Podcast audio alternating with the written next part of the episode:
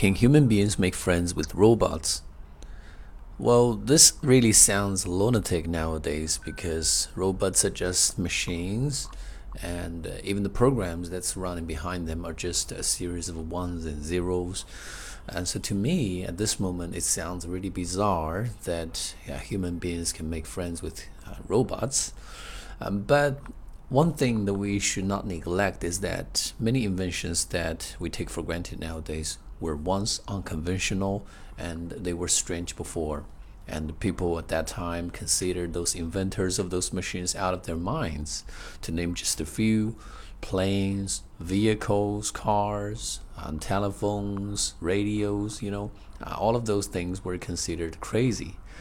Um, so I think it makes sense uh, for me at this moment to predict that in the future, I think uh, computers or artificial intelligence will be able to duplicate all the functions of a human being and uh, create exactly the same kind of experience as human uh, uh, interpersonal relationship.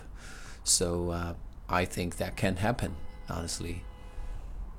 最近准备要参加雅思考试的同学呢，可以在淘宝中搜索关键词“彭百万雅思”，获取全套雅思口语素材。